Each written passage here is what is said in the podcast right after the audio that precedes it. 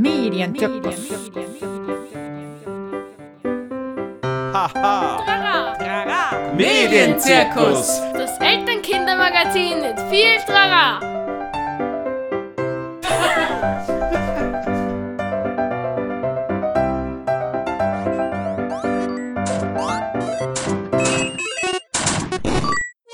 Gut, gehen wir's an. Hallo und herzlich willkommen zum Medienzirkus, Medienzirkus Nummer 26. Es begrüßen euch Wolfgang aus Kritzendorf. Und Rosa aus Meidling. Wir beschäftigen uns im Medienzirkus ja immer mit dem ganzen Trara, das Medien so mit sich bringen. Der Wolfgang und ich als Medienpädagoginnen mit unserem Fachwissen, aber auch als Eltern, die so wissen, was im Alltag bei unseren Kids so abgeht. Ähm, heute haben wir das Thema Gender Gap im Gaming Teil 1 und dazu haben wir uns Gäste eingeladen. Äh, und zwar Markus Meschig und Anna Eder. Herzlich willkommen. Hallo, Grüß euch. vielen Dank für die Einladung. Anna Eder ist eine Safe Internet-Kollegin von uns und ist im Moment an der PH Salzburg im Team der Medienpädagogik und unterrichtet dort. Und der Markus Meschig war ja schon bei uns zum Thema Roblox. Er ist einerseits bei der Fachstelle Enter in Graz, beschäftigt sich ganz viel mit Spielen, auch mit exzessiver Nutzung. Er ist auch Sozialpädagoge, aber vor allem ist er heute hier, weil er sich mit dem Thema Finanzierungsmodelle in digitalen Spielen beschäftigt. Und alle beide zocken auch gern, haben schon einige Spiele ausprobiert, kennen so die Herausforderungen und die Chancen, die Spiele mit sich bringen können. Genau. Und wir freuen uns schon auf zwei spannende Teile Medienzirkus. Wieso haben wir dieses Thema eigentlich ausgesucht? Wolfgang. Genau, wir sind in Workshops zum Beispiel draufgekommen, dass Mädchen sehr gerne äh, Mobile Games zocken, aber sich selbst nicht als Zockerinnen oder Gamerinnen sehen. Ja, das heißt also, die meinen oft, dass Gaming grundsätzlich äh, eher die Jungs machen und da muss man dann auch auf, äh, auf dem Computer oder auf der Konsole zocken. Also Mobile Games sind gar nicht so mit Zocken konnotiert bei Mädchen. Mir fällt auch auf, wenn man dann in der Klasse ähm, sagt, ähm, wer von euch zockt und dann gibt es auch ein paar Mädchen drunter, dann schauen die Burschen oft mit großen Augen, dass da welche auch spielen. Genau. Das kann auch manchmal passieren. Was ich spannend finde, ist, dass es bei den Eltern auch so ist, dass da oft schneller mal geurteilt wird. Die Buben, die spielen immer so viel, das ist problematisch. Ähm, da gibt's Shooter, Gewaltspiele, das ist problematisch. Aber das Gaming-Verhalten, das Spielen der Mädchen ist irgendwie unter dem Radar.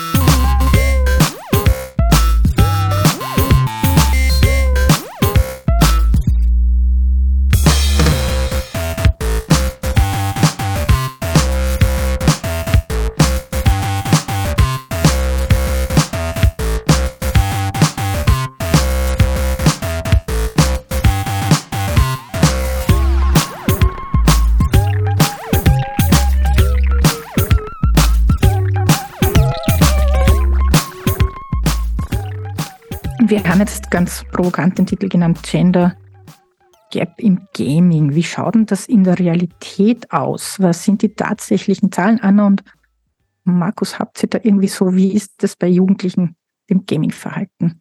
Äh, ich habe vorher die äh, Kindermedienstudie und die Jugendmedienstudie in Deutschland zumindest einmal angeschaut.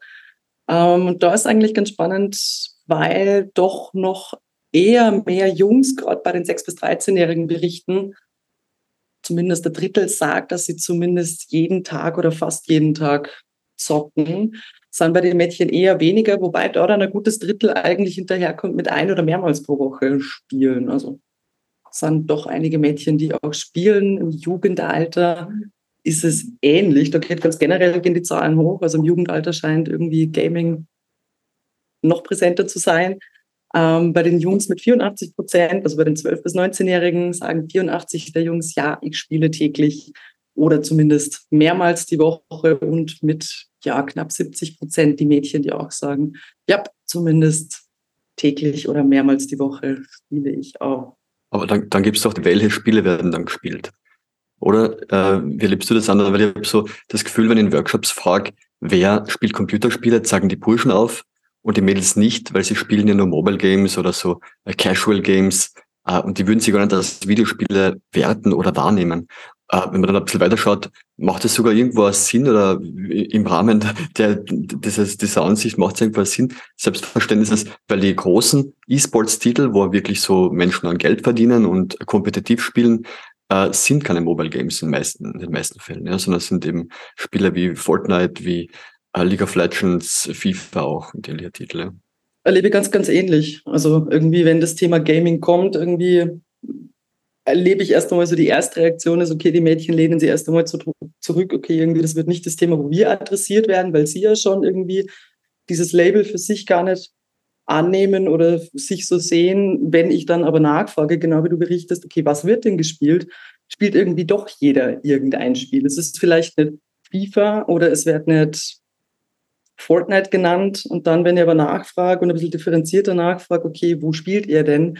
dann kommt doch auf, ja, natürlich ist Sims irgendwie Thema, natürlich ist irgendwie Minecraft Thema. Und wenn es nicht mhm. selber spielt, dann schaue ich zumindest Let's Plays oder kenne mich aus äh, mhm. mit dem, was da passiert. Also das ist ganz, ganz spannend, weil irgendwie die Mädels für sich dieses Label auch gar nicht so sich damit identifizieren und dann aber, wenn man nachfragt, was ist es denn eigentlich, kann man darauf doch, es ist eigentlich schon ein großer Teil, die sich mit dem Thema Spielen äh, beschäftigen, mit digitalen Spielen beschäftigen.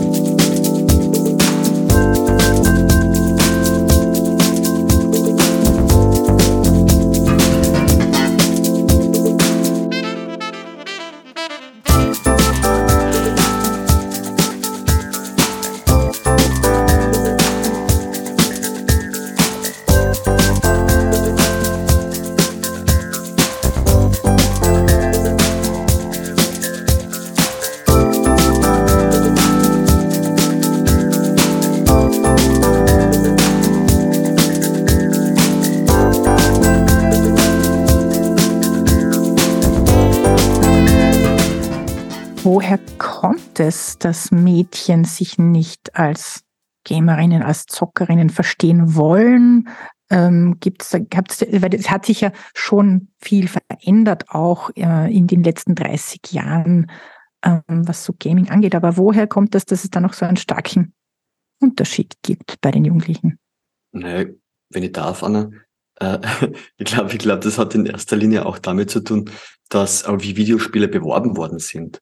Also auch wenn die ersten Videospiele eigentlich von Frauen entwickelt worden sind, äh, davon weiß man halt halt nicht mehr so viel, äh, ist, ist es so, dass die Industrie in großen, in großen Ausmaß junge männliche Konsumierende und Spielende im Vordergrund und im Fokus gehabt hat. Und das sieht man ähm, sowohl in PlayStation-Werbungen, da gibt es ganz obskure Beispiele, äh, wo die erste DualShock-Controller als Vibratoren, also Sexspielzeuge irgendwo mit Schenkel, an Schenkel klopfende junge Männer so äh, weiterverkauft worden sind, äh, also als Werbekampagne, ähm, wo man sagen muss, das sind immer, immer wieder äh, Werbung gewesen, die auf Kosten von jungen Frauen äh, für junge Männer, äh, aber an junge Männer adressiert waren. Und natürlich spricht es dann diese Demografie ein bisschen mehr an. Äh, sowohl in den, in den Geschichten, die erzählt werden in Spielen, als auch in den Darstellungen von, von Körpern. Ich meine, wir brauchen nur anfangen bei Super Mario. Äh, in Super Mario geht es darum, dass die Prinzessin äh, vom bösen Bowser entführt wird, in der Absicht, sie zu heiraten übrigens, äh, was es noch irgendwie ein bisschen verschärft. Äh, mhm. äh, und äh, Super Mario, der hyperpotente Italiener mit einem äh, mit einem Schnauzbart, Verzeihung, diese, diese Stereotypisierende Darstellung, muss ihn dann retten, ja. Und da kann man schon, äh, allein mal sagt, was, ich mache das gerne so mit Jugendlichen, dass ich frage, was möchten denn die einzelnen Charaktere? Da kommt man drauf, der Mario möchte die Prinzessin retten, der Bowser möchte die Prinzessin heiraten und entführen und die Prinzessin möchte gerettet werden. Ja? Also erstens im Passiv und zweitens ist das mit Fragezeichen, weil was die Prinzessin will, weiß man gar nicht. Es ist relativ mhm. wurscht, weil es einfach, weil es einfach nicht im Fokus dieser Geschichte mhm. steht. Ja. Also und ich glaube, das spielt schon, ja. Genau, das trägt schon dazu bei, dass, dass das eher bei der männlichen Zielgruppe anspricht. Mhm. Es geht auch um das Thema Repräsentation. Ich habe mich in meiner Masterarbeit auch ein Stück weit damit beschäftigt, wie junge Erwachsene war da die Zielgruppe, warum sie welche Spiele auswählen. Und da war halt Repräsentation ein ganz, ganz großes Thema. Und ganz oft sind Frauen eben nur als Nebenrollen irgendwie dargestellt oder deren Meinung ist nicht einmal wichtig, wie ja gerade ganz plakativ ja schon anhand von dem Beispiel dargestellt worden ist. Aber ich als Protagonistin habe selber nicht aktiv sein können, mich zeigen können, mutig oder was auch immer sein können, ähm, sondern habe halt irgendwie ja, sehr, sehr klassische Helden als Protagonisten spielen dürfen oder müssen und habe mich vielleicht so gar nicht repräsentiert gesehen in, in diesem Spiel. Also mhm. der Zugang war da ganz auf das Thema, aber warum spiele ich welche Spiele? Und da war einfach das Thema Repräsentation ganz, ganz groß äh, mhm. geschrieben. Das wirklich bewusst auch von Frauen, wenn jetzt an meine Interviewpartnerinnen denke, die ich interviewt habe, ging es ganz oft darum, ich suche mir Spiele, wo ich für mich irgendwo Identifikationspotenzial auch sehe. Und das ist bei mhm. ganz vielen Spielen einfach auch gar nicht gegeben.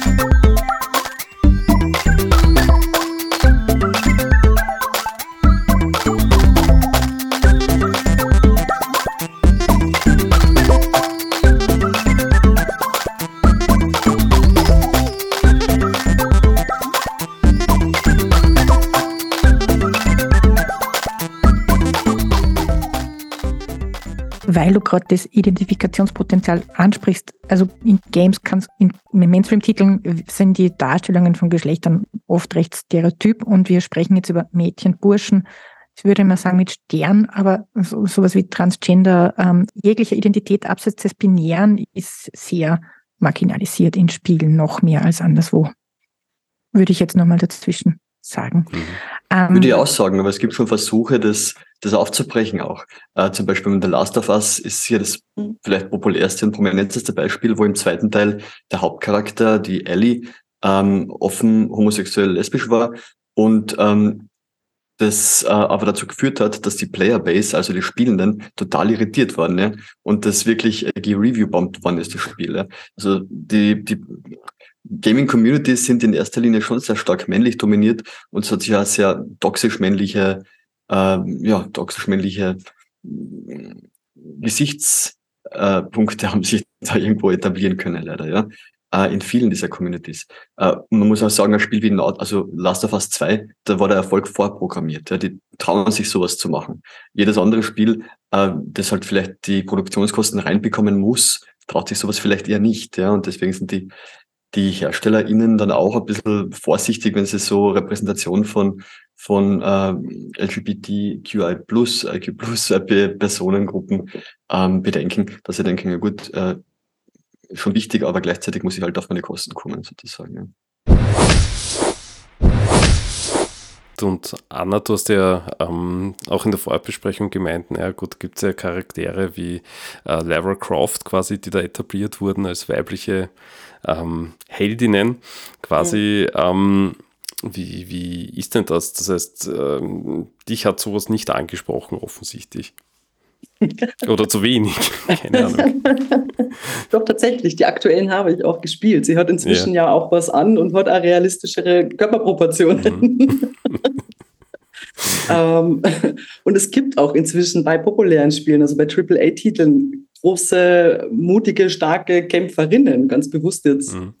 Äh, so gesagt. Aber jetzt haben wir halt Volume 20 von Lara Croft und jetzt wäre es schön, wenn wir abseits von diesem einen klassischen Held, mutig, stark, wenn wir da ein bisschen Vielfalt ein bisschen in diese Palette reinbringen, wenn, wenn wir da verschiedene Persönlichkeiten erleben äh, dürfen, weil es sind ja tolle Geschichten, die erzählt werden. Und Geschichten haben wir alle und Geschichten können, kann vielfältig passieren auf vielen Ebenen. Und dort ist schon angesprochen worden, auch Thema Identität. Wir haben ja alle keine eindimensionale Identität, sondern wir sind ja, wir vereinen ja in uns super viele Persönlichkeitsmerkmale. Und es mhm. ist ja auch schön, wenn die angesprochen werden und wenn wir alle adressiert werden von diesen tollen Geschichten, die wir da erleben können. Und Spieler haben da massives Potenzial, solche mhm. Geschichten wirklich immersiv erlebbar zu machen für alle Personen im schönsten Fall. Da ist jetzt gleichzeitig schon der Appell drin oder mein Wunsch. jetzt schon. ja, man kann Dinge erleben, die man im echten Leben vielleicht nicht sich traut auszuprobieren, zum Beispiel. Ähm, wir haben jetzt diese Zahlen und wer und, und wer wie viel spielt, uns kurz angeschaut. Aber es gibt ja auch einen Gender Gap in wer was spielt. Also für mich gibt es da sehr klare Dinge. Du hast eh schon angesprochen, wenn es um Shooter geht, dann sind eher nicht die Mädchenhände oben. Ja, ähm, also wenn, wenn man jetzt mal schaut, wenn ich einfach mal an meinem Handy schaue, wenn ich eingebe Mädchenspiele oder Bubenspiel, ja, im, im Play Store, im App Store. Ja. Was kommt da bei euch raus? Was seht ihr da? So als Selbstversuch.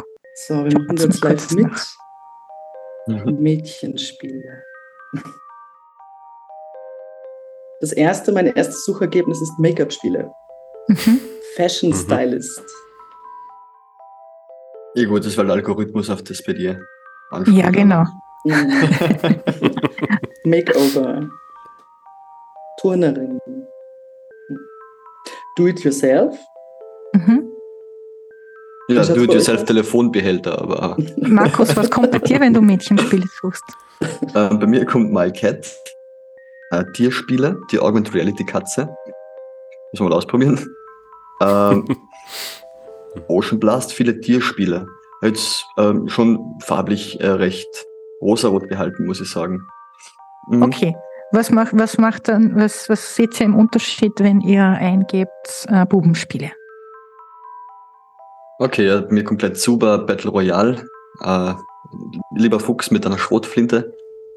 mhm. Bubble Shooter Spiele. Schwer zu sagen, ob er Bubenspiele wirklich erkannt hat als, als Suchbegriff, muss ich ehrlich sagen. Ähm, Anna, oder, oder ob er einfach mich kennt. Also ja. Ihr Beziehungsspiele, weil Burschenspiele kennt mein Store nicht. Helix Jump, Stackball, Survivor IO. Aber sehr vielfältig tatsächlich in den Farben. Ja. Also mir ist aufgefallen, wenn man es zusammenfasst, ähm, den Wolfgang genauso, wir haben es mhm. im App Store angeschaut vor ein paar Wochen. Mhm. Ähm, ähm, bei den Mädchen ist es, gibt es sehr klar Farben, also sehr eine eingeschränkte Farbpalette, was sich alles im Pink-Spektrum bewegt und ähm, eine eingeschränkte Handlungsoption. Das ist ganz viel Self-Improvement, Home-Improvement, also und sich um etwas kümmern, um Tiere kümmern, was schöner machen. Das sind die hauptsächlichen Kategorien, die man da kriegt. Wenig Strategie und Denkspiele, gar kein Action. Und bei den Burschen ist die Farbpalette breiter, also Pink fehlt, aber alles andere gibt's. Und die Genres sind wahnsinnig breit. Da kriegen wir von ähm, Action-Adventure über ähm, Shooter, über Strategiespiele, über Sport, äh, Sportsachen, über äh, also alles, alles Mögliche.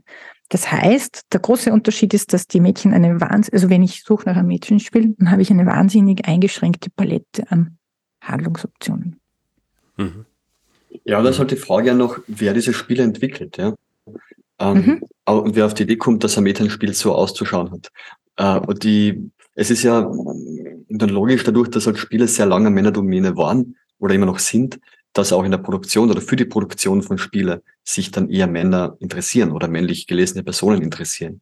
Was dazu führt, dass, äh, dass, es, dass sich die Katze sozusagen in den Schwanz beißt, auf gut Deutsch, dass, dass äh, da eine sehr männlich dominierte Industrie Spiele für Männer macht. Und äh, dass da vielleicht schon so eine Selbstverständlichkeit herrscht, dass Frauen da irgendwo nicht unbedingt äh, teilweise sogar erwünscht sind auch, ja, in manchen Spielen. Anna, wie siehst du das? Du nickst so. Hat nachdenken müssen, aber ich stimme dem Markus da zu. Also es ist halt diese Logik, die sich da stets reproduziert. Mhm. Auf das, was du gesagt hast, Anna, du hast ja gesagt, dass, äh, du hast die Lara Croft gebracht als Beispiel. Und die Lara Croft ist ja in ihrer Urform ganz klar äh, männliche Fantasie. Ja? Absolut. Äh, und ja. äh, sicher nicht von Frauen äh, entwickelt worden. Aber auch in der aktuellen Form ist ja männliche Fantasie. Und zwar die Fantasie von Männern, die wissen, dass sie, äh, dass sie äh, das Spiel verkaufen müssen, aber trotzdem halt noch eine möglichst äh, anziehende Hauptdarstellerin brauchen. Weil die halt jünger waren und äh, hat jetzt vielleicht realistischere Körperausmaße, aber ist immer noch äh, einigermaßen sexualisiert. Ich meine, wenn man ein Spiel spielt, äh, dann weiß man, dass die Kameraführung nicht immer zufällig äh, ist oder wirkt.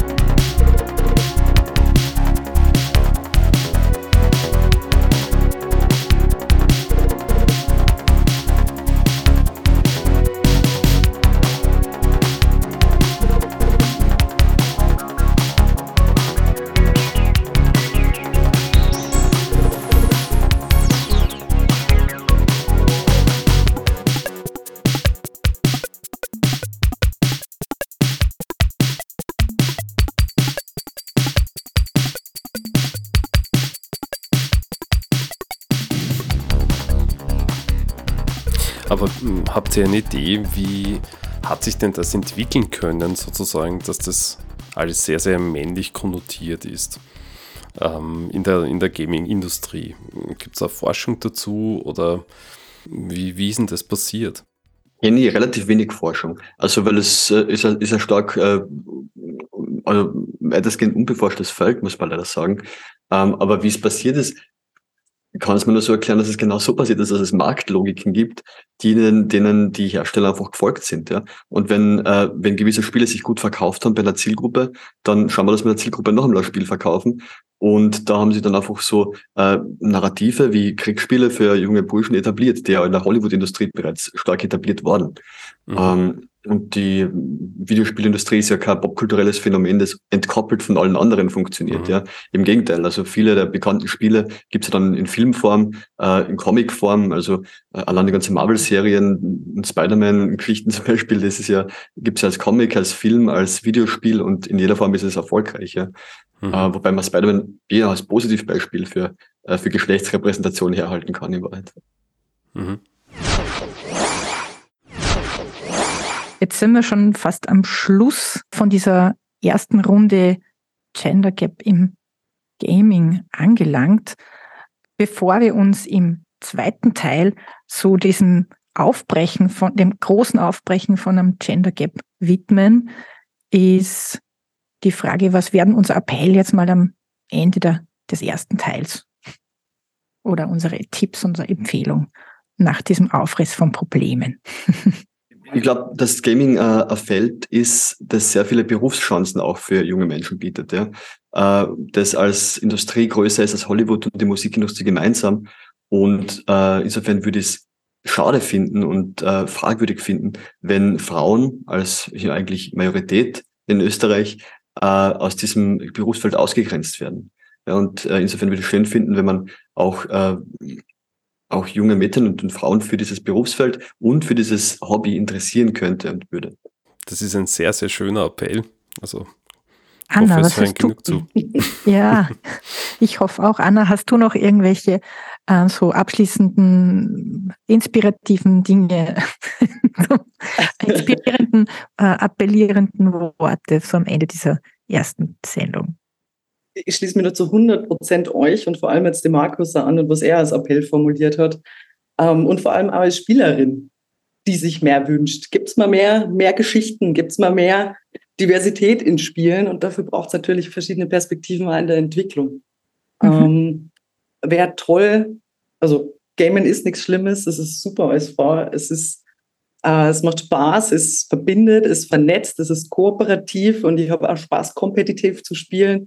Ähm, und kann mich hier, wie gesagt, 100% anschließen und hoffe, dass ihr euch ja dafür interessieren könnt. Probiert es aus. Ja, ich spiele selber gern und ich bin hundertprozentig bei dir. Ja. Für Lara Croft habe ich mich nicht interessiert, aber es gibt schon viel mehr, wo ich mich wohlfühle dabei. Aber noch einiges, was mich abschreckt nach wie vor. Ähm, vor allem schreckt mich ab, was für Bilder über Verhalten und Geschlecht wir unseren Kindern mitgeben, ja, in die Stereotypen, die da so auftauchen. Und darüber, wie wir das vielleicht aufbrechen können, werden wir im Teil zwei dieser Sendung sprechen, im Medienzirkus Nummer 27. Weiterführende Infos findet ihr wie immer in unseren Show Notes.